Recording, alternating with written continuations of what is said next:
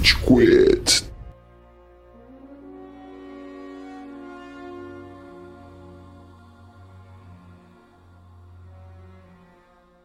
Fala galerinha do mal! Tá começando mais um episódio do Rage Quit, o podcast mais passivo-agressivo da podosfera brasileira. Meu nome é Estevam e hoje a gente tem aqui o Góis. E aí, seus I am Vengeance, I am the Night, I am Batman!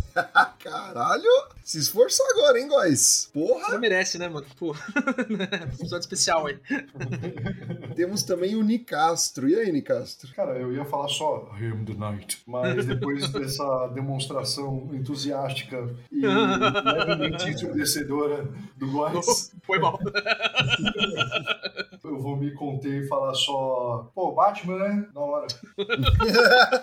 Batman, que legal, Bat Batman. Muito bem, ouvinte. Antes da gente falar sobre o Batman e um dos intérpretes mais famosos, mais habilidosos que já apanhou o manto, o Kevin Conroy. Se você não sabe quem ele é, aguarde que a gente vai fazer uma introdução, vamos falar com mais detalhes. Góis, onde a gente tá nas redes sociais, Góis? Muito bom que você me perguntou, Estevam. Você encontra o Rage Quit nas principais plataformas de áudio, primeiramente, pra ouvir. Isso aqui é um podcast. Se você tá ouvindo, você tá sabendo, né? Mas isso aqui é um podcast. Pode passar pros amiguinhos que a gente tá no Spotify, mas você também pode não saber que a gente tá no SoundCloud, no iTunes Podcast, no Deezer, em vários outros aí que você pode escolher, caso não queira ouvir no Spotify. No Spotify é onde a gente conta nossos principais números, é legal da gente trazer aqui pra vocês. A gente tem que de audiência aí com o apoio do TikTok, então obrigado a todo mundo que tem seguido a gente novo. Pode espalhar a palavra do Rede Quit pros seus amiguinhos, porque a gente gosta muito de chegar em mais gente. Falando do TikTok, a gente tá em redes sociais, a gente tá no TikTok e no Instagram principalmente, Rage Quit BR. Encontra a gente lá, tanto pra avisos dos episódios novos, pra episódios especiais também que a gente tem postado em redes sociais, né? Algumas coisas de Copa. É, vamos ver se a gente faz outras minisséries, assim como a gente tá fazendo com a Copa do Mundo. De tênis? É. Alguém? Wimbledon 20. Eu só aceito a gente fazer podcasts de tênis especiais se a gente fizer naquele esquema rebatendo bola um com o outro. É, eu achei isso. Eu achei aquela. Ah, eu também. Fechado. No TikTok e no Instagram você encontra, além desses episódios especiais, você encontra nossos avisos de episódios postados, episódios regulares aqui do podcast. Você encontra análise de vídeo, você encontra coisas que a gente gosta, em coisas que a gente não grava aqui, mas que a gente gosta de falar. Você encontra opiniões, você encontra publicidades que a gente faz, hein? Alô, grandes marcas, falem com a gente, já fizemos algumas. falem com a gente também. E várias outras coisas. A gente também aceita as sugestões, tanto no Instagram quanto no TikTok. Você pode chamar a gente tanto na DM quanto nos comentários e falar: Ah, vocês deviam falar sobre isso. Ah, vocês deviam falar sobre não sei o quê. Ah, grava um episódio sobre isso. A gente vai ter prazer em conversar com vocês e trazer isso também. Falando em Instagram, eu recebi, a gente recebeu, na verdade, uma demanda no Instagram do ouvinte João Bruno, exatamente. Ele pediu né, um episódio que a gente fez há algum tempo. Acho que o Estevam não tava participando e o Nicasso não tava com a gente ainda. Mas ele queria saber onde a gente consegue a lista de perguntas do jogo do Pedrão. Aquele jogo que a gente fez no episódio, né? De coisas como você preferia pi, pi, porque eu não vou colocar nada daquele, dessa lista porque ela é absurda. João, eu falei que a gente pedia na próxima gravação. Eu vou falar com o Golves, o vulgo Pedrão, né? Que tem a lista do, do jogo do Pedrão, pra gente passar. Mas a ideia seria trazer o Amaral ou o Cello aqui pra falar um pouquinho mais disso. Hoje nenhum dos dois tá com a gente. Mas é. A lista do jogo do Pedrão vai estar com você nos próximos dias aí, pode ficar tranquilo. É, acho que é isso. Protocolo seguido, Estevam. Vamos pra pauta? Bora pra pauta, bora pra pauta.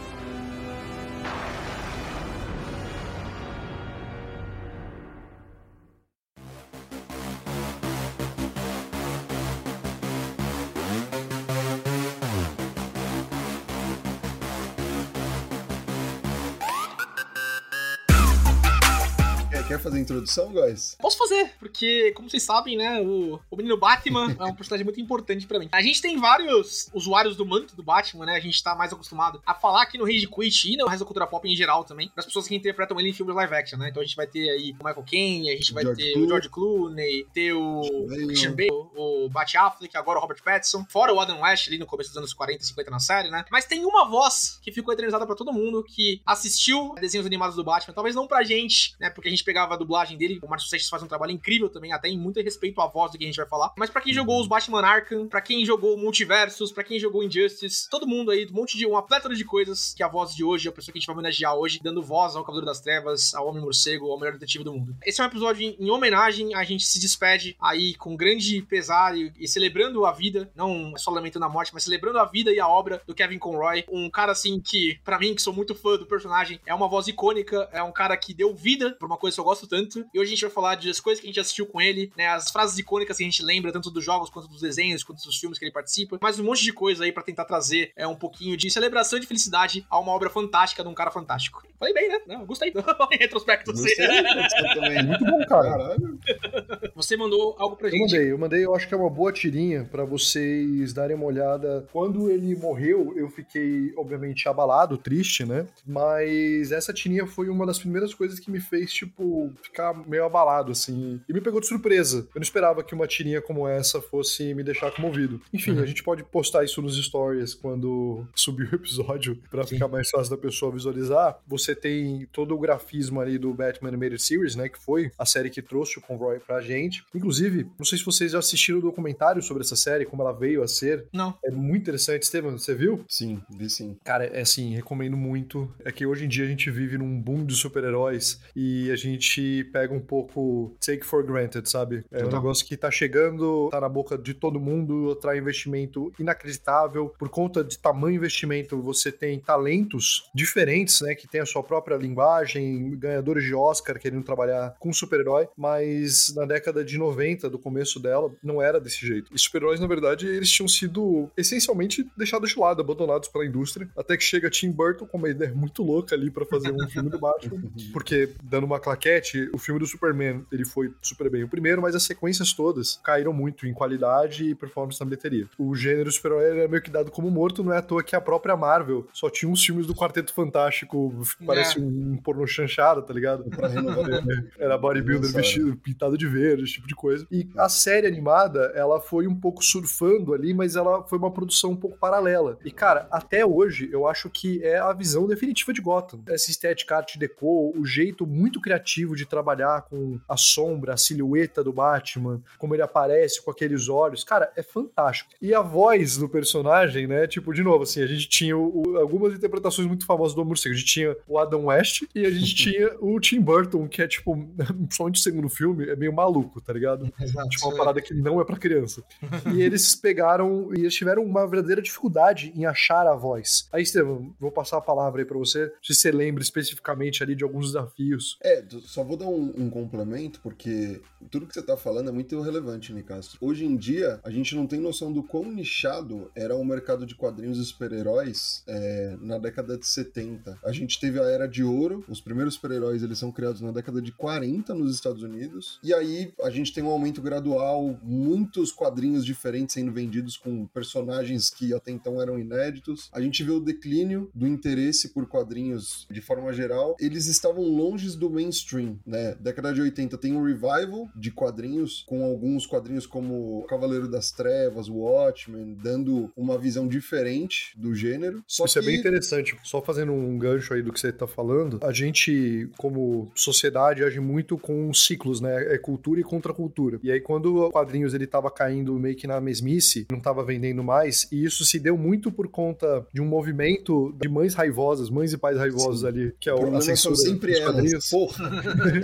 Os quadrinhos eles começaram a parar de fazer isso, a censura começou a ficar um pouco mais afrouxada, e aí, tipo, não tinha muito que arriscar o valor. Quando a sua marca tá muito valiosa, você acaba tendo um zelo por ela ali, e você não quer sair muito do que é certeiro. Por isso que eu temo muito pelo sucesso de quatro? Fase quatro? É, exato, exato, fase quatro. Chega a DC e a Marvel uns malucos lá, que é o Frank Miller, e tem mais alguns, né, mas acho que o Frank Miller é o mais icônico, né, Estevam? Sim, o Frank Miller é um dos monstros, né, responsáveis. Ele é um dos mais expressivos, com certeza. Quando a gente parte pra década de 90, né, e a série animada do Batman, que se eu não me engano ela começa em 95, é isso? É por ali, com certeza. Cara, a gente vê algo que acho que todo mundo aqui tá familiarizado por ver principalmente no SBT, né? A série animada do Batman. E a gente vê algo que, assim, é meio que, como eu posso explicar? Minha opinião, tá? O que os filmes do Peter Jackson, do Senhor dos Anéis, fazem com a obra do Tolkien a série animada do Batman faz com o Cavaleiro das Trevas, tá ligado? Tipo, a releitura do Batman para uma animação é feita de uma forma icônica, porque a gente tá vendo um personagem que já era conhecido e popular até certo ponto, mas a partir dessa toada é aí que a gente começa a ter uma figura do mainstream. É a partir daí que a gente vê o Batman ser um personagem conhecido pelas crianças que no futuro depois vão ver as adaptações mais atualizadas, enfim. Tem o ponto do cinema do Tim Burton, que o Nicasso falou também, mas eu especificamente, eu só fui ver os filmes do Tim Burton depois. Eu vi a série animada e isso me influenciou demais para construir a imagem do Homem-Morcego. Então, até hoje, quando eu penso no Batman, uma das primeiras imagens que me vem em mente é o Batman animado, sabe? É, claro também. Tem o Christian Bale, tem outros famosos, enfim, mas ele é um dos primeiros que me vem à mente, de tão forte, né, que foi a imagem. Porque a gente, apesar de né, tá ficando progressivamente mais velho, assim como todo mundo, né? A gente tá muito velho. Cara, em 89 ninguém era nascido, né? Em 92, 91, assim, quando quando foi lançado a sequência do Tim Burton, a gente também não era nascido. As primeiras memórias que eu tenho com o filme do Batman é o da Era Venenosa, é o do Sr. Freeze, que eu achava legal, assim, mas eu nunca gostei muito. Tanto que meu herói preferido era Homem-Aranha, sabe? Eu gostava muito do desenho animado. E uma coisa que é legal de comentar é que nessa época,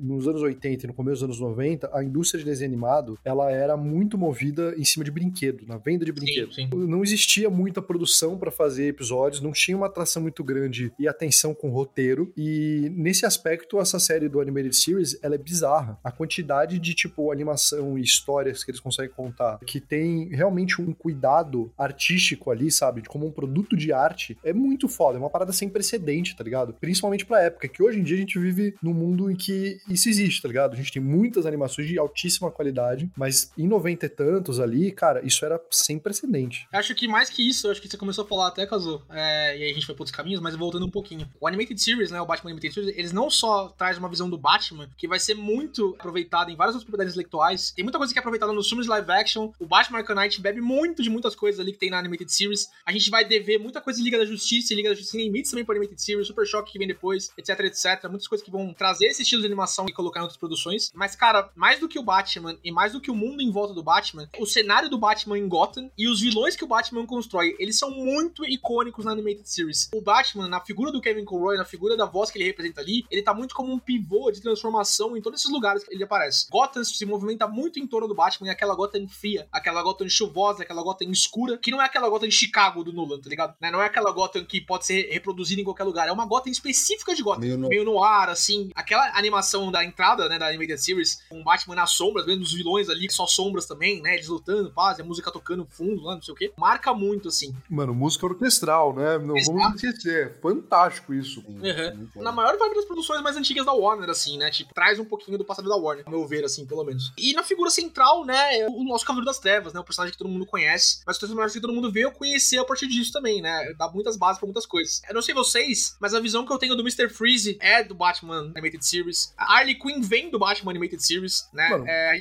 Cara, isso a gente precisa aprofundar. Exato, calma, calma. O Mr. Freeze tem que aprofundar, com certeza. Só uma coisinha antes que é que o Estevam acabou não comentando, mas eu achei que ele ia pra esse caminho. Daqui, a gente, né, a gente não tem uma pauta escrita, não é um roteiro.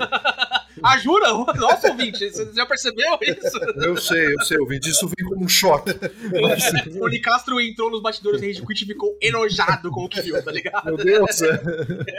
Cara, mas o Kevin Conroy, ele tem uma voz extremamente poderosa e que é muito forte pra interpretar o Batman, mas ele conseguia trazer muita nuance e humanizar também o personagem. E uma coisa que eu achei bastante interessante ali é que o Kevin Conroy, ele é gay, né? Ou, ou era, bom, enfim. Ele conseguiu identificar alguns aspectos dele em convivência na sociedade, com ele tendo que viver, de certa forma, com uma Atrás de máscara. uma máscara, né? Perfeito. é. Porque É, ele, se você olha o Kevin Conroy, principalmente quando ele era mais novo, ele era um cara bonito, assim, bem padrão, na verdade. Ele tem um maxilar quadrado, ele tem olhos claros, cabelo. Tipo, ele era um cara bonito. E como ator, né, ele poderia muito bem meio que capitalizar em cima da aparência dele, mas pra isso ele precisava ser essa pessoa mais máscula, porque é o padrão. Naquela época, né, a gente tá falando ali que o Ultimate Series ele é no começo de 90, então isso no começo da carreira dele era até antes. O mundo era muito menos resolvido. E até hoje, cara, a gente é tem pouco resolvido hoje em Exato, a dia. gente tá tem ligado? pouco ator gay. Verdade, assim. eu não né? consigo nem pensar em. Tem o Janequine, que desde que assumiu ser gay, não sei se o Janequine é gay ou bi, mas enfim. Eu acho que ele é bia. Tipo, o Janequine, eu acho que ele ainda interpreta galã, mas tem muito pouco, né, mano? A gente tem aquele cara lá do. que tem um olho claro pra caramba. Enfim, eu acho que tem poucos atores mainstream que eles têm. Cara, porque o cara é ator, tá ligado? Tipo, foda-se É. que ele é gay na vida real. Tipo, se o personagem é hétero, é, o personagem é hétero, acabou. De cabeça aqui, eu só consigo pensar no Neil Patrick Harris, cara. Não consigo lembrar de mais Mas ninguém. tá ele é de comédia, também é diferente, tá ligado? Enfim, meu ponto aqui é que o Kevin Conroy, ele não era assumidamente gay pra Hollywood. Então ele precisava agir com uma máscara. E eu achei muito interessante que foi justamente é. esse conflito interno dele que ele conseguiu se espelhar ali, ele conseguiu trazer esse elemento dele pro Batman, entendeu? É muito foda isso. Cara, tem até quotes dele falando assim que ele entende o Bruce Wayne como o Batman. A gente fala isso, por exemplo, naquele diálogo do Mundo de Papel, né, no qual a máscara do Superman é o próprio Clark Kent, né? Na verdade, ele é o Kal-El, né? E o, o Kevin Conroy, na interpretação que ele dá na Animated Series, Liga da Justiça, Arkham Series pra frente, ele fala, cara, para mim, o que o Bruce Wayne é, essencialmente, é o Batman, né? Então, eu acho que ele consegue, e aí eu tô conjecturando, né, trazendo do que o Nicasso traz de informação aí do documentário, dessas coisas, colocar isso na interpretação dele, tá ligado? Eu também tô aqui numa máscara, eu também sou isso, na verdade, mas eu não posso me mostrar. Eu tenho que proteger a mim mesmo, tenho que proteger as pessoas que eu gosto, né? Porque é muito mais perigoso, né? Você, nos anos 90 e até hoje, você ser homossexual abertamente do que você ser um super-herói e trocar tiro com um bandido na rua, tá ligado? Infelizmente. Exato. I am the night. I am Batman. Vamos falar um pouquinho de Animated Series aí? Vamos falar um pouquinho de personagens, de, de que a gente gosta? Steven, Mr. Freeze, vai. Cara, quando eu penso no Mr. Freeze, a gente não teve uma adaptação em live action com exceção do Arnold Schwarzenegger, né? Então, Você tá usando esse tom é... de depreciação, mas o, o, Arnold Schwarzenegger é a única pessoa que sabe em qual filme ele tá naquele filme. É. isso, isso, não quer dizer muito, entretanto, né? Mas enfim. Não, pro que ele tinha que fazer, ele tá perfeito. Pode parar. eu não sou muito fã dele. Eu gosto de algumas coisas, gosto de algumas coisas que são é, do personagem em si, que inclusive são chupinhadas da série animada, né? Tem cenas lá que, meu, são muito parecidas com o que a gente vê na série animada. Então, para mim, quando eu penso no Mr. Freeze, a primeira imagem que me vem em mente, com certeza, é a da série animada. Para hum. mim, é muito mais rápido. O biotipo é muito diferente entre série animada e a adaptação do Schwarzenegger, enfim. Sempre tive curiosidade para ver como seria uma adaptação moderna, né, do Mr. Freeze, porque, pô, é um personagem que tem uma profundidade muito interessante. Daria e não tinha, explorar. né? Isso que é não legal. Tinha, sim. É. E eles fazem isso no Animated Series, de uma forma que, pô, você se importa com ele. Você se importa com a motivação dele. Você, você entende até certo ponto. É que, mano, então... antes do Mr. Freeze, o que rolava era o seguinte, tipo, os quadrinhos eles tinham um lançamento, não sei se era semanal, quinzenal, mas era muito grande, então, inclusive, esse legado dessa época dos editores e escritores e, enfim, né, eles tinham que pensar em tanto super vilão que, assim, você tem algumas pérolas, tipo Homem Calendário, você tem o Polkadot Man, que, hoje em dia... Homem Pipa. O Homem Pipa, é. Eles são zoados. Eles são zoados pela própria DC, que eu acho isso um mérito muito grande do estúdio, eu acho, com o Lego Batman, com o Suicide Squad. De aproveitar, né, de um modo que faça sentido. Exatamente. E o Mr. Freeze era isso, ele era um cara de gelo, ah, vou congelar você, sabe? Era isso. eu quero o Nicasso dublando o Mr. Freeze pra sempre agora. vou congelar você. E aí, cara, chega o pessoal do Animated Series e eles dão um backstory trágico que adiciona, tipo, elementos ali da figura dele que ele não é um vilão unifacetado ali. Isso é muito foda, Total. cara. Pra você que não sabe, ouvinte, né, o que eles colocaram dentro do Animated Series, depois do 952, Rebirth, etc., é que o Victor Freeze, ele ficou maluco tentando encontrar uma cura pra esposa dele, né, que tinha uma doença irreversível e ia colocar em criogenia, estase, né, criogênica, enquanto ele tá tentando salvar ela. Isso coloca um quê de dualidade no personagem, um quê de, tipo, cara, só tô tentando salvar a minha mulher, assim, tipo, fundamentalmente nada errado. Eu tô matando pessoas e cometendo crimes pra isso, né? Mas, pô, quem nunca, tá ligado? Né? Você nunca amou o Batman, tá ligado?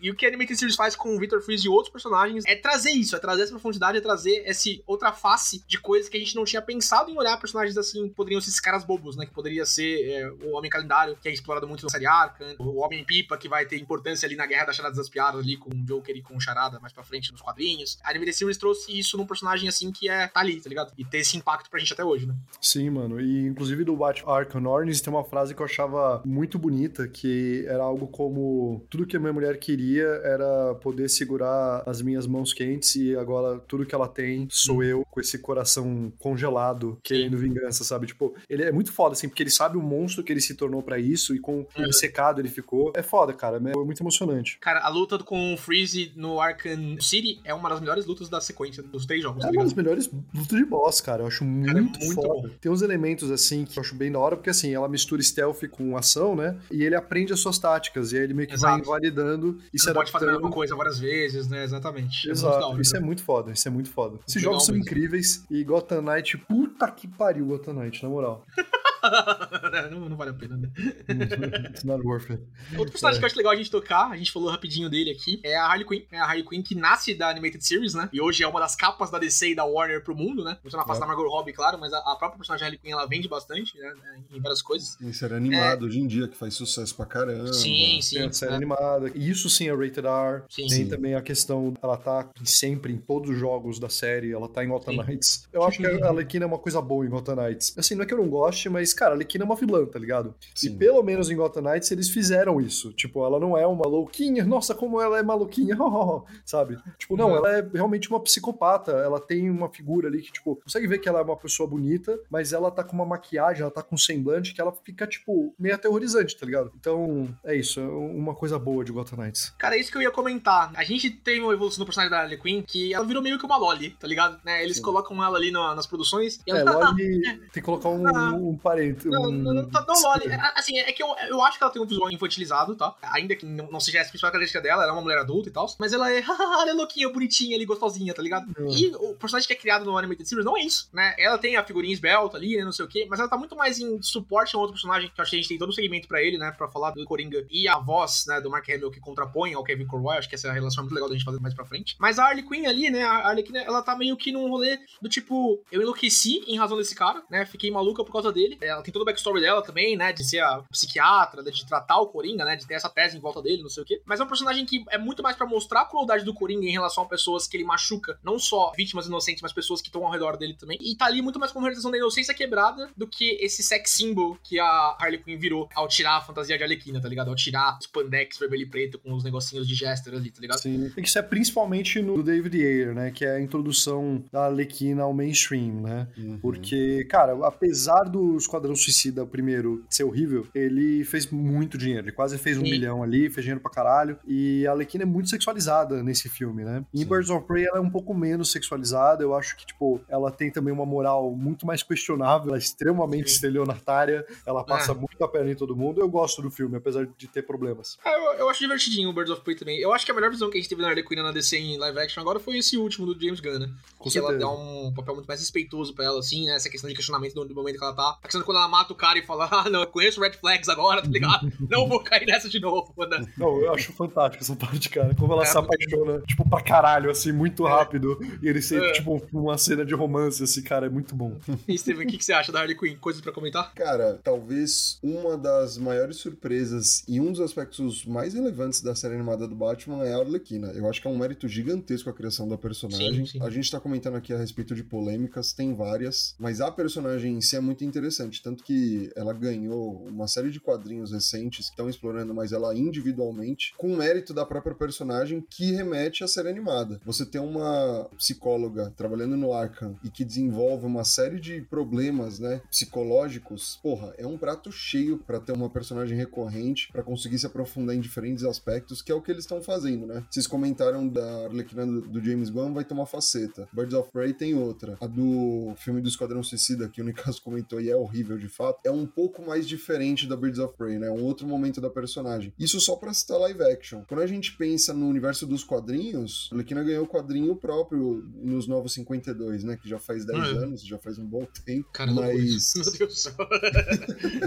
a gente tá velho mesmo. É. Mas é pra mostrar o peso da personagem, porque, de verdade, quem saberia quem é a Arlequina não existia, né? Mas quem saberia quem é a Arlequina e do peso que ela traria quando a gente viu pela primeira vez na série animada, tá ligado? Hoje em dia, Uhum. você vê os cosplays, festa de Halloween nos Estados Unidos, que é um- uma grande coisa, um grande evento. Você fala com a minha mãe, você fala com a sua mãe, elas vão saber quem é a Arlequina, tá ligado? Isso é um peso gigantesco, uma quebra muito grande. Não é todo Exato. vilão do Batman que chega a esse patamar, tá ligado? Tal, ela tem importância, tá ligado? Ela consegue contar uma história própria fora do mundinho do Joker, né? Que ela escapa. Vou associar muito ela a Margot Robbie, claro, mas ainda assim é um Sim. personagem forte, assim, de qualquer jeito. É, assim, é um cosplay mais fácil de fazer, tem isso também, Sim. mas era o cosplay campeão, em, tipo, nas últimas Comic Cons que rolaram, entendeu? É. Tinha A partir de 2016 Arlequina. ali, o que tem de Arlequina, puta que pariu, né? Tipo, é literalmente Exato. uma camiseta e o shortinho, né? Mas de qualquer jeito. É, É, e o assim, é- ponytail e tal, tipo, é bem tranquilo, assim, você improvisa uma marreta. Então, tipo, é um cosplay acessível, vai, e a galera, tipo, gosta de pirar, até porque se você muda um pouco a personagem, meio que tá dentro Exato. do lúdico da Arlequina, entendeu? Porque ela é maluca, então acho que, que funciona bem. É, a gente comentou rapidinho da série da Arlequina, até vejo o valor na série, eu vejo o valor em relação até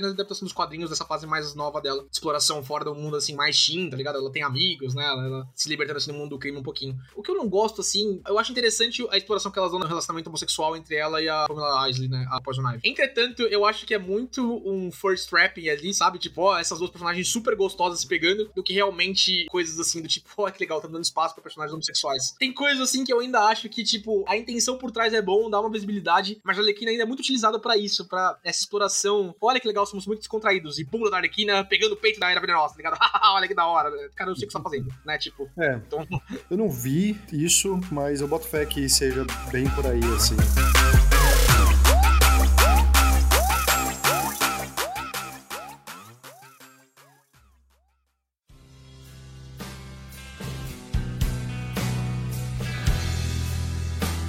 Só que voltando pro nosso querido homenageado Kevin Conroy, Sim. a gente entrou nessa vertente toda porque a série ela é muito importante. E com o tempo, a gente teve uma mudança da série, ela virou The New Animated Series Uhum. e ela passou a integrar um mundo meio compartilhado ali, porque você Isso tinha ainda. também a série do Superman, você tinha a série da Liga da Justiça e começou a virar um produto mais midiático. Então os produtores eles passaram a ter um pouco menos de controle criativo. Ainda assim, por exemplo, a cidade de Gotham que tinha esse visual art deco, né, que dava uma característica muito particular à série Uhum. e também esse jogo de sombras, eles se fizeram menos presentes no New Animated Series. Ainda assim, tinham vários episódios muito bons. E o próprio Liga da Justiça, cara, tipo, tem alguns episódios que são muito fodas, assim. Eu lembro da um dos episódios que era muito triste, que é o Batman com aquela menininha que não cresceu, mas ela, tipo, Uhum. ela é uma super vilã e ela é uma esse adulta. episódio é muito foda. Era da gangue dos naipes, né? Das cartas, assim. É o Mad Hatter, né, também. Sim. E, cara, esse episódio, ele tem um desfecho que é muito emotivo, assim, no fim das contas. Essa menina, Maravilha, né? essa mulher... É, e também com a Mulher Maravilha, tipo... Se eu não me engano, ela morre no final desse episódio e acaba com o Batman sentado no balanço ali com ela,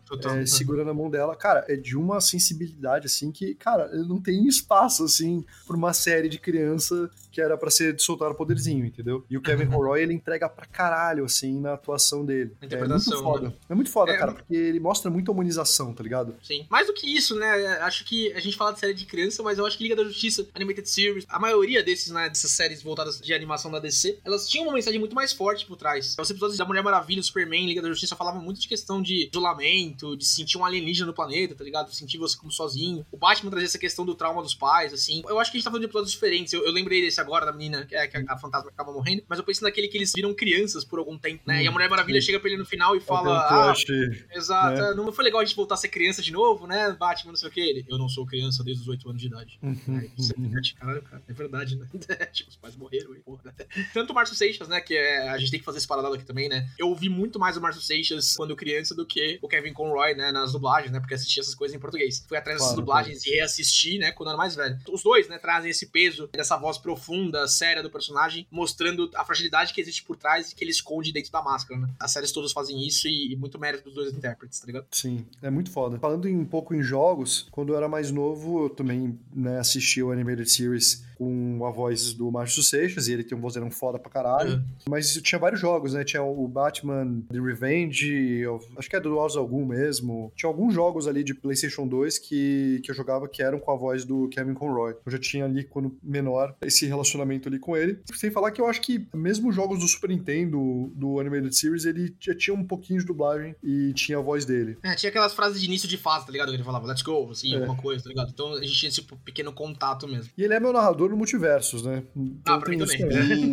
É, pra mim também. Ele é meu narrador no multiverso. E, cara, a gente chega no Batman, o, a série Arco, que ali, aí sim a gente, todo, acho que todo mundo aqui jogou em inglês, né? Sim, sim. tem uma relação grande, cara, esse jogo ele também mudou para porque assim como o, o Animated Series, ele representa uma quebra e um preconceito muito grande que você tinha com animação de coisas de forma geral, né? É. Você vê a animação dos X-Men mais antiga que precede isso é muito ruim. Você vê as animações do Homem-Aranha são muito ruins. Homem-Aranha de 94, o Radioactive Spider-Man lá, Radioactive Spider-Man, tá ligado? Eu gosto desse. tá ali contemporâneo, tá ligado? Esse é bom, esse, é- esse é da Saban. Ele tem alguns problemas também. E você consegue notar, tipo, principalmente revendo agora, como ele é um produto de qualidade inferior, assim, sabe? Tem menos talento. Tem um meme que eu, que eu não sei se é um episódio de verdade ou se é O um meme mesmo. Shocker. Não, não, o Homem-Aranha contando pra uma menina, né, quem ele é, né, ele tira a máscara, e ela fala, eu não vou contar segredo pra ninguém. Aí ele, é, eu sei que você não vai. E aí é tratamento de câncer infantil, tá ligado?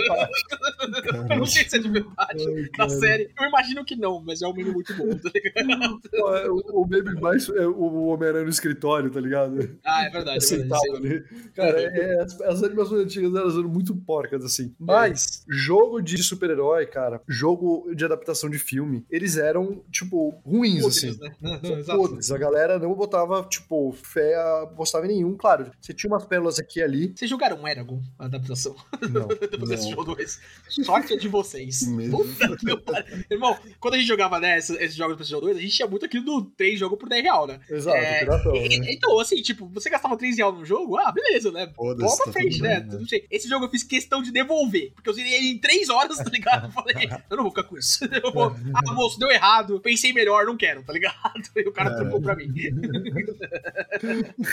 Cara, é, é, o jogo que eu- de Homem-Aranha, assim, o Homem-Aranha 2, ele era realmente muito bom. E você tinha alguns jogos do PlayStation 1 do Homem-Aranha, o primeiro principalmente, que ele era foda. Mas pra cada um desse, você tinha um jogo do Superman 64, que era tão infame de ruim, assim, que tipo, ele, cara, assim, ele, ele sujou a imagem de jogos de super por muito tempo. E assim, você tem o jogo do Motoqueiro Fantasma, depois você tem os próprios jogos do Homem-Aranha, eles não conseguiram manter essa qualidade, né? Você tem o Uhum. Homem-Aranha 3 ali por esses consoles que ele é, tipo, muito pior. O Web of Shadows, cara, ele tem umas coisas legais, mas ele é muito pior, assim. Ele- eles eram jogos Nossa. ruins, tá ligado? Casou do céu, você jogou muita coisa ruim, pelo amor de Deus. É, É, que estômago você tem, hein, Nicas? Eu tenho um coração enorme, cara. Eu. Sempre cabe mais um jogo horrível aí no teu Um coração. jogo horrível exatamente. Nossa, eu joguei Marvel Ultimate Alliance, eu joguei Friend and Foe do Homem-Aranha. Mano, eu era doente pros jogos do Homem-Aranha. Ô, Steven, como é que foi tua relação com os jogos Arkham, né? Você pegou pra jogar, imagina ali no Xbox 360, e e como é que foi pra frente? Cara, eu não tive PlayStation 3, né? Eu joguei no PlayStation 4. Então, Já. o único jogo que eu zerei do começo ao fim foi o Arkham Knight, tá ligado? E eu joguei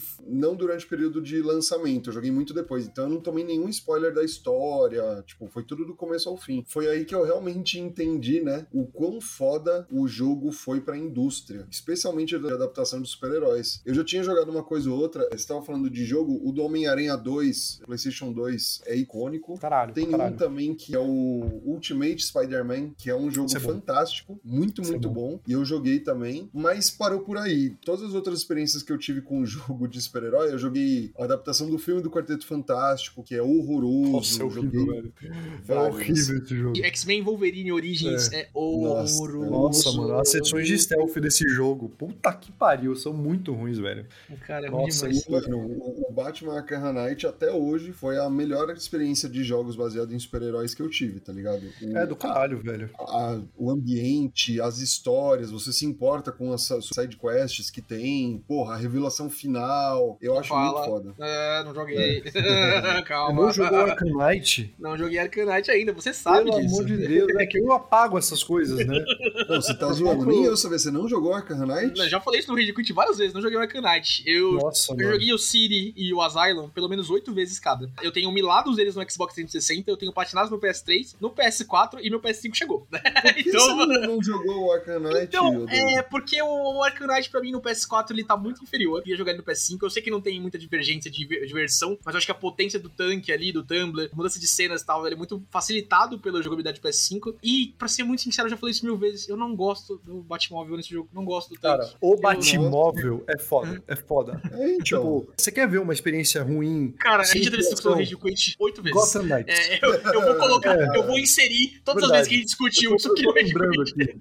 Tô lembrando. É que, mano, na moral, na moral, tipo, é uma parada que, sim, ela tá lá, o bate-tanque é chato, mas a transição entre você, mano, tá dirigindo o carro, que faz curvas fantásticas, assim, e ele te passa uma sensação de poder, de velocidade do caralho. E aí você se ejeta pra fora do carro. Muito É pica. muito foda, velho. É, a transição, caralho, ele nem abriu o jogo. Você é No doido. Exato. Na moral, esse jogo é Não, muito cara, bom. mas ele tá na fila. Eu só queria falar antes do Asylum do City, porque eu acho que muita gente ficou neles, tá ligado? Quem não fez a transição da geração de PS3 e PS4. O Orange você jogou? Joguei o Origins, acho o Origins horrível. Acho muito chato. Ah, não, velho, ele é bom também. Não, ele não lançou cagado, mas ele é bom, ele é bom. Não é, mano. A única coisa boa da, do Origins é a luta com o Deathstroke, o resto é muito ruim. Que é chupinhada do City e. Não, cara, tem várias coisas muito boas. Vários méritos, eu gosto. Enfim, estava falando dessa questão de paradigma de mudança do Knight é, em relação ao resto da indústria. A gente tem muitos clones de Batman. Tem um que chama Gotham Knights, lançou faz pouco tempo, inclusive. Mas Exato, é, né? cópia não muito boa, né? Que tenta Cara. emular, né, o combate, essa questão do não, parry. Aí que tá, ele não tenta. Não, tenta. Ele, ele tenta criar algo zero, cada personagem tem característica própria. Cara, o combate do Arkham Knight que eles criaram, que é o Free Flow Combat, é o jeito que né, eles nomearam ali, ele tem um trabalho todo de animação e como ele é amarradinho, que nunca funcionaria numa estrutura co-op Game as a Service que eles estavam tentando empurrar no Gotham Knights. Então, tipo, por exemplo, o inimigo vai te dar um golpe, você reage, né, e clica o triângulo, o Y, sei lá. O Batman, ele, tipo, reage àquela animação do soco, ele Uhum. dá uma porrada e o cara, enfim, ele leva esse golpe, certo? Só que, imagina isso em co-op. Como é que funcionaria? Se seu amigo bate nesse cara enquanto você não funcionaria, ele ia quebrar essa o jeito de animar ali todo a estrutura de luta. Então, tipo, não existe isso. O que existe no Gotham Knights é você, tipo, esquivar na hora certa e você, tipo, acho que nem tem um botão de defesa, na real. É basicamente esquiva na hora certa e é uma porrada. Mas aí você dá uma porrada genérica, tipo, não tem esse encaixezinho de animação que Sim, é sim. muito bem, minuciosamente feito ali nos jogos da série Arkham. Mas vamos voltar pra coisas boas. É, se eu ficar em Gotham Knights, eu vou ficar espumando. Eu aqui. sei, eu trabalho com você. É. Tô brincando, né? Pelo amor de Deus. a série Arkham, assim, no City e no Asylum trouxeram muitas coisas que foram tra- traduzidas pra muitas coisas. O Homem-Aranha, né, que vocês adoram aí, 2018, do PS4, já, ele tem os méritos dele, mas o tipo de combate que ele tenta fazer é total Batman Arkham. né? É um Batman Arkham, assim, estilizado pro Homem-Aranha, com certeza, mas que tá ali. Outros jogos já tentaram fazer isso. Aquele jogo do Mad Max, não é o jogo do filme, é um jogo paralelo, Tudo assim. Junto ali. é. Exato, é. também tá, tá nisso. Até The O Shadow tenta of usar aquele. O Shadow of War, o Shadow Mordo, é, tentam, tentam colocar isso também. The Witcher tem aquele modo detetive. O modo detetive foi colocado em muito jogo que não tinha nada a ver. The Witcher ainda tem algumas explicações, não sei o que, mas todo jogo agora tem um modo detetive, tá ligado? Né? Que você tenta colocar alguma coisa pra emular o L1 ali no jogo do Arkham City, do Arkham Asylum e do Night também, né? Em intenção. E tudo isso em jogabilidade, em questão de mudar a indústria, é muito válido. Mas o que muda paradigma pra mim, a gente tá falando de jogos como os filmes do Homem-Aranha, jogos de X-Men, o Wolverine, etc. É que. E aí vocês podem falar desses jogos do Homem-Aranha que vocês citaram aí, por exemplo, do Amazing Spider-Man, sei O lá. Ben Spider-Man ele tenta copiar o combate e é outro jogo porque ele foi lançado ali como tá indo o filme. Ah, entendi. Não, mas o que eu ia falar disso agora é que o que é o maior mérito pra mim, e até construindo um pouquinho em relação ao que a gente tá falando do Kevin Conroy, é a narrativa separada do jogo que não se prende a um universo já criado. A gente tem muita referência a quadrinhos, muita referência a coisas de filme, muitos easter eggs, muitas coisas, mas o universo de Arkham Knight, Arkham City, Arkham Asylum, ele é vivo. Ele é um universo que ele já tá... O que o Kazo fala em outro episódio que eu não lembro o que que é, é um universo já em decorrência e no qual a gente caiu e tá lidando com as consequências do que aconteceu anteriormente e do que as coisas estão acontecendo na tela naquele momento também. tá Sim, ligado? ele não é uma história de origem, né? Apesar de você ter o Batman Origins, que aí, enfim, é, a história do Origins é basicamente você conhecendo o Joker pela primeira vez, é o segundo ano do Batman, uma coisa assim. Mas Uhum. o primeiro jogo, que é o Arkham Asylum, você começa prendendo o Coringa, né? Sim. Então, assim, Uhum. já existe um relacionamento entre eles. O Batman já prendeu, né? Todo mundo naquela prisão, então todos eles Exato. têm um, né, uma rixa ali com, o- com o Batman. Isso E quem é não tá preso. Você pega em coisas do charada, por exemplo, tipo, ah, essa é a espada do Hazal Ghul, ele já me causou muitos problemas, tá ligado, né? Tipo, tem todo o dossiê dele ali, tá ligado? Eu, eu concordo pra caralho, assim, com essa sua afirmação de o universo, ele não está começando aqui essa jornada. Não, tipo, a gente entrou aqui, mas a gente tá vendo esse episódio aqui na vida do Batman É. e ele tendo que lidar com essa sequência ali de merda, com o Coringa fazendo todo esse motim, não é motim, né, mas ele tá fazendo uma rebelião dentro, né, do asilo Arkham. E é, é bem interessante. Exato, jailbreak. E ele tem toda uma estrutura ali de Metroidvania que consiste... Porque o Batman, ele tá improvisando ali. Então, ele tem os gadgets dele, mas ele não veio com todos esses gadgets, né? Ele deixou Ele uma maleta de ferramentas ali. E Exato. aí ele tem que improvisar. E ele vai conseguindo os novos upgrades que te dão acesso a novas áreas. O Asylum, Estevam, na moral, vocês têm dever de casa, hein? É. Porque, meu Deus, cara, o, o Asylum eu acho que ele é mais importante ainda pra entender o Zeitgeist todo do que o Arcanite. O Arcanite é ótimo, tá? Mas o Asylum uma experiência fechadinha tão incrível, cara. Ele é muito bom. Cara, eu vou ficar no outro dos dois, né? Você fica com o Asylum, o Estevam fica com o Night, pra mim o City. O City é só um finhals, cara. É claro, o Asylum ele tá muito preso ali naquela noite do que tá acontecendo, mas o City eleva a escala de um jeito que não fica só um power beam pra cima, matando todo mundo, tá ligado? Trazendo coisas do jogo anterior, coisas que nem estavam plantadas. A relação dele com o Hugo Strange é muito da hora, o Hazal Ghul, todo o papel dele no jogo. E o Coringa é permeando o caos ali em volta de tudo, né? A doente e passando o bagulho pra ele. Cara, é muito, muito foda, né? E, e as é revelações. caralho. Você é. É. muito foda. Foda. O City era um jogo melhor, assim. Ele tem mais variedade, o combate sim. dele ganha mais elementos que deixam ele mais gostoso e mais variado. Os vilões são tem... muito variados um entre o outro, tá ligado? Muito, são muito demais, variados. porque ah. o que você tem naquela prisão dividida em alas, você ainda tá confinado a uma prisão. Exato. E ali não, você vai numa cidade toda, né? Então, tem tipo... muita parte de corredor no Asylum ainda, tá ligado? Exato. E o City tem bastante também, porque a gente tem áreas que a gente explora, mas mesmo nessas áreas de corredor, o mundo é muito mais aberto, assim. E assim. funcionam como uma quebra, né? E é. a, o próprio ato de andar, né, por esse mundo, né, a travessia... Ele é recompensador, né? É gostoso, cara, é muito gostoso. É. O City é do caralho. É que eu digo que o Asylum, ele tem uma história mais fechadinha, assim, ele é mais redondinho de forma geral, acho que o pacing dele é muito bom. É que ele iniciou isso Sim. tudo, tá ligado? A gente citou os jogos bons, né, o Estevam falou do Homem-Aranha 2, o Ultimate Spider-Man, tinha alguns jogos bons, mas eles eram jogos bons dentro da lente ainda de você estar tá avaliando um jogo de super-herói, tá ligado? Uhum. E sem um roteiro absurdo. Não tem nenhum roteiro absurdo até então de jogo de super-herói. Tipo, é, não é só de jogo... roteiro, é tipo de quão bem feita essa parada é, cara. É. O Asylum, ele não é um jogo de super-herói bom. O Siri não é um jogo de super-herói bom. É um jogo bom. jogos bons pra caralho, assim. Eu Sim, acho que é, é Game of the Year, se eu não me engano. É muito acho bom. Que o Siri ganha. Acho que o Siri, se a memória não me falha. 2015 foi um ano bravo. Teve The Witcher, teve Metal Gear Solid. Bate marca na Asylum ganha em 2009. O Asylum é muito bom mesmo. É, é isso mesmo.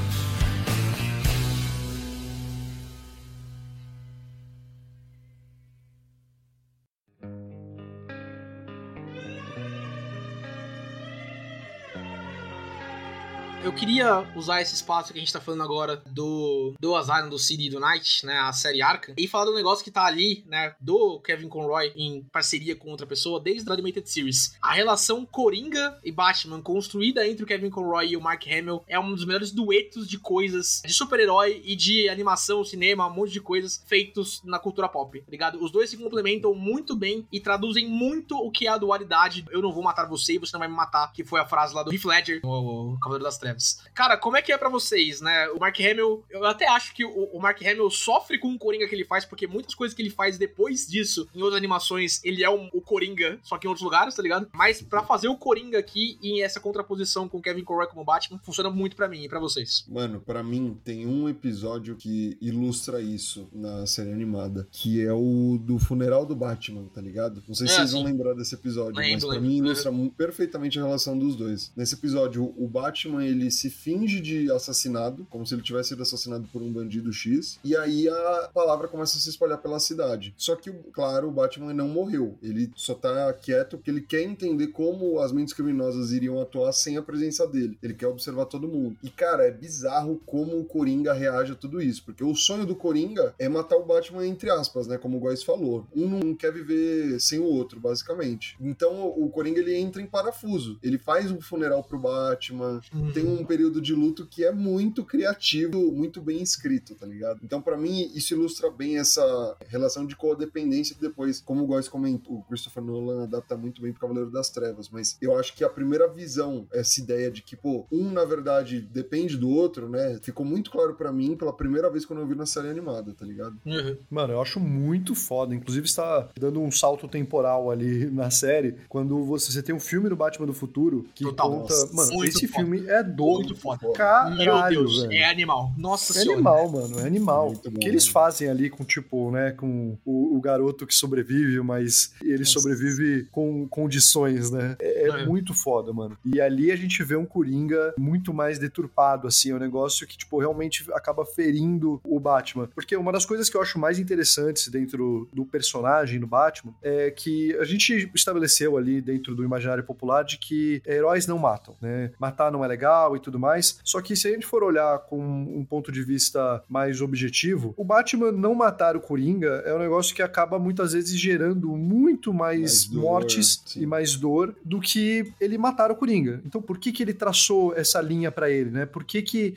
ele se recusa a matar, entendeu? Isso que eu acho muito interessante e é por isso que o Coringa, ele não consegue lidar com o Batman, porque é uma parada que não faz lógica num cara que é tão lógico, num cara que é tão frio calculista como é o Batman, entendeu? E o Coringa, tudo que ele quer é provocar o Batman para ele querer muito matar o Coringa. E aí, muitas vezes, você tem cenas ali, não só nesse filme, você tem o filme também do Capuz Vermelho ali, que o Batman fala, o Kevin Conroy fala como Batman, eu quero muito matar. Eu não fico um dia só acha sem que eu pensar. nunca quis, né? Você acha Exato, que eu nunca quis ele pro Jason Todd, né? É muito foda mesmo. É muito foda, cara. É do caralho isso. E eu acho isso bom quando a série consegue, a história, ela consegue mostrar pra gente, a audiência, sentir quão difícil está sendo você controlar a sua capacidade. Porque, mano, o Batman, se ele matasse, ele estaria meio que justificado, entendeu? Isso é uma regra autoimposta por ele mesmo. Você tá entendendo? De burulho do Rock Lee, tá ligado?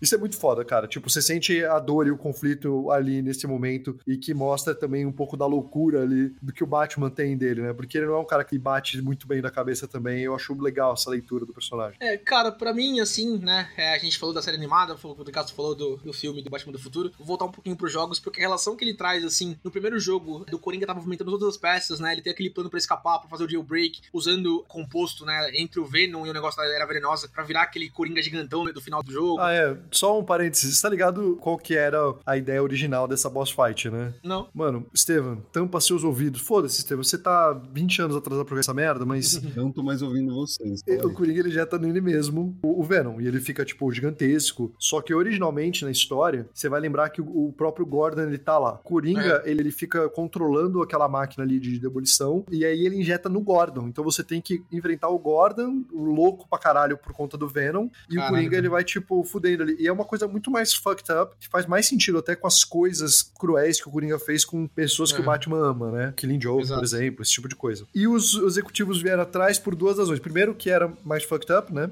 Era mais fudido da cabeça. Segundo, que eles queriam vender bonequinho do Coringa bolado. Sempre, né? Sempre. Bem, Estevam, você tá liberado. É, oi, volta, Estevam.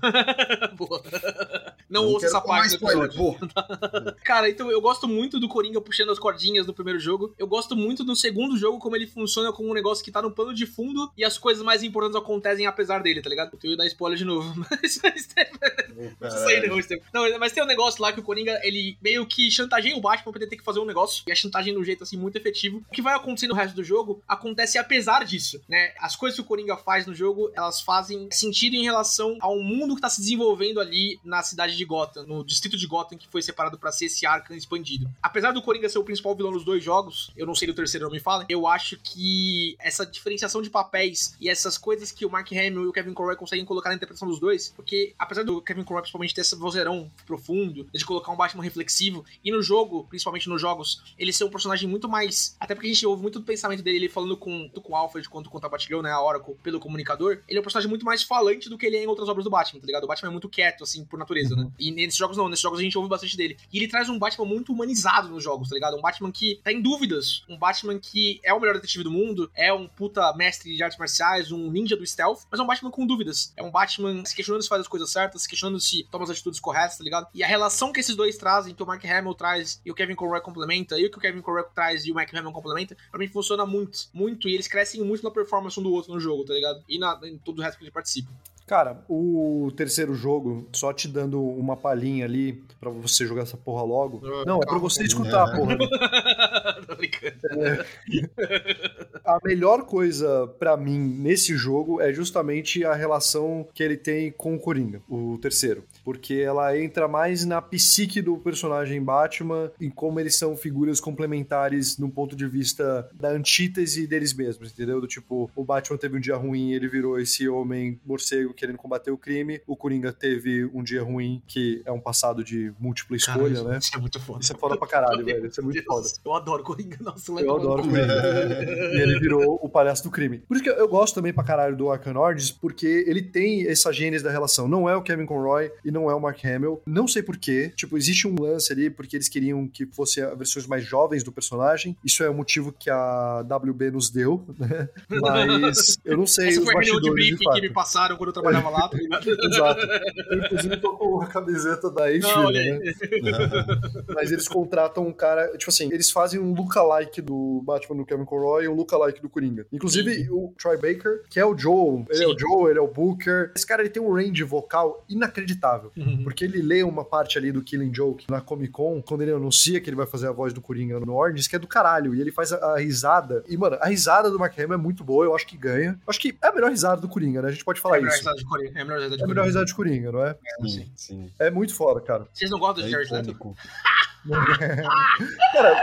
Eu acho ela boa também, eu acho que ela incomoda, tá ligado? Eu acho que esse cara é muito injustiçado, essa é real. Eu tô brincando, é. Eu, eu não acho o Jared Leto tão ruim quanto o Coringa, não. Eu acho que o filme que ele tá é, é- é muito pior. Porque assim, não tá ajuda, É. assim. É, exato. Acho que a gente deu uma boa passada, né, por coisas que a gente gosta, assim, do Kevin Croy atuando como Batman. Tem mais alguma menção que vocês queiram fazer pra gente encerrar aqui nessa homenagem que o Reggie Quit faz, né, ao, dublador do Homem Morcego que nos deixa? Cara, eu acho que ele foi muito icônico, principalmente não pelo que ele fez, porque e foi foda o que ele fez, mas pelo legado que ele deixa, sabe? Muito do que a nossa geração tem de interpretação do Batman passa diretamente por ele. Então, Sim. tipo, eu acho que o Batman, né, e todo mundo que trabalha com o Batman em si, deve muito a ele, tá ligado? Eu gostaria de ver um pouco mais, talvez, de atenção pra morte dele, algum tipo de homenagem, porque de verdade, ele é muito maior do que a gente tem ciência. Mesmo fazendo um episódio dedicado a gente falando pra caralho, ele é muito, muito relevante pro imaginário de muita, muita gente. É, eu, eu- eu ia falar algo muito parecido com o Estevam mesmo, porque eu acho que a gente não tem noção, muito porque a época que a coisa aconteceu, ela foi muito menos documentada. Eu acho que hoje em Aham. dia, as pessoas, os criadores de conteúdo, eles têm uma noção muito melhor de quando eles estão fazendo a história, entendeu? E aí É. eles documentam isso. O próprio documentário que eu vi são coisas meio que foram achadas ali, são coisas tiradas da memória, você não tem um, um registro mesmo documentado ali, sistemático. E o Kevin Conroy, ele não é só um dublador. Muitas vezes quando você contrata um ator, claro que o ator ele tem sim um papel de tipo falar aquela frase de certa maneira, com olhar,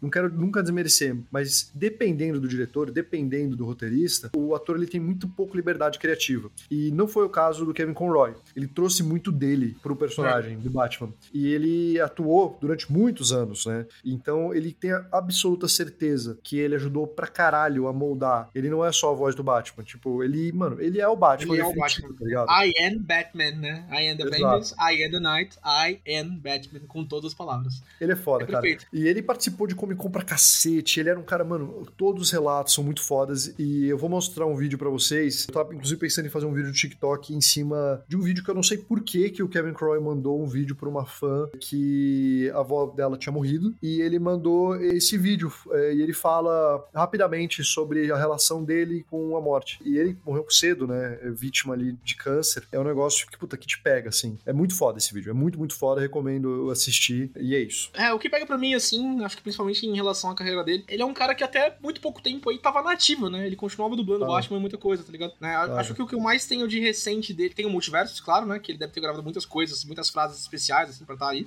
Mas é. fora isso, o que eu lembro de mais recente dele é o, e talvez não seja um bom exemplo, mas é o Killing Joke animado, né? Que quando é o Killing Joke dos quadrinhos é excelente, mas em todo o resto ele é um poço de cocô enorme, né? Mas É, qualquer jeito. por ele, né? Não por Não, ele. não por mas causa do Kevin Conroy, e não o Kevin Conroy, É. falando do filme, no geral. O filme é né? ruim. Mas, Foi- foi uma- Eu vi no cinema, na pré-estreia, eu tava animadaço, foi decepcionante. Imagina a decepção que você deve ter visto. Eu fiquei decepcionado vendo em casa, imagina você no cinema na pré-estreia.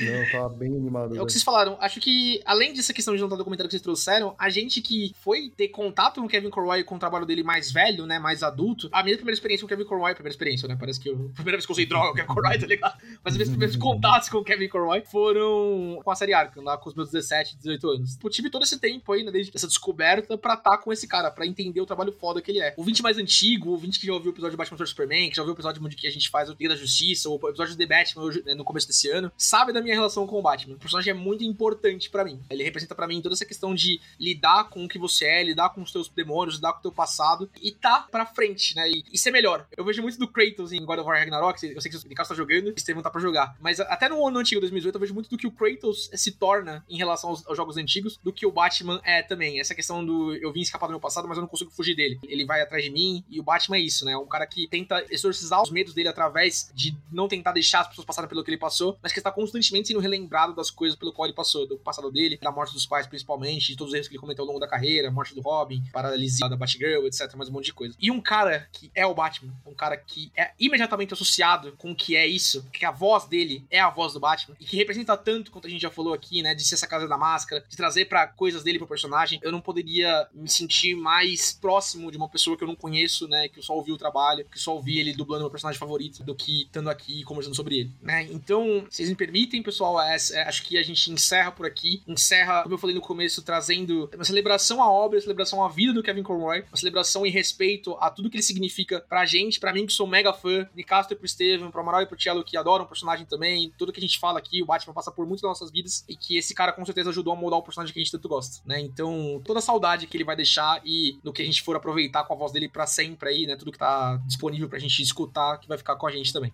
Beleza? triste, né? Mas é, é, assim, né? né?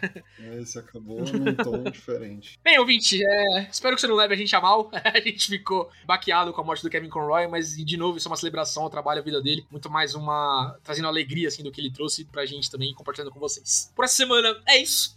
Até semana que vem. GG. Falou, pessoal. Um abraço. um abraço à noite. Tá ligado? Caralho.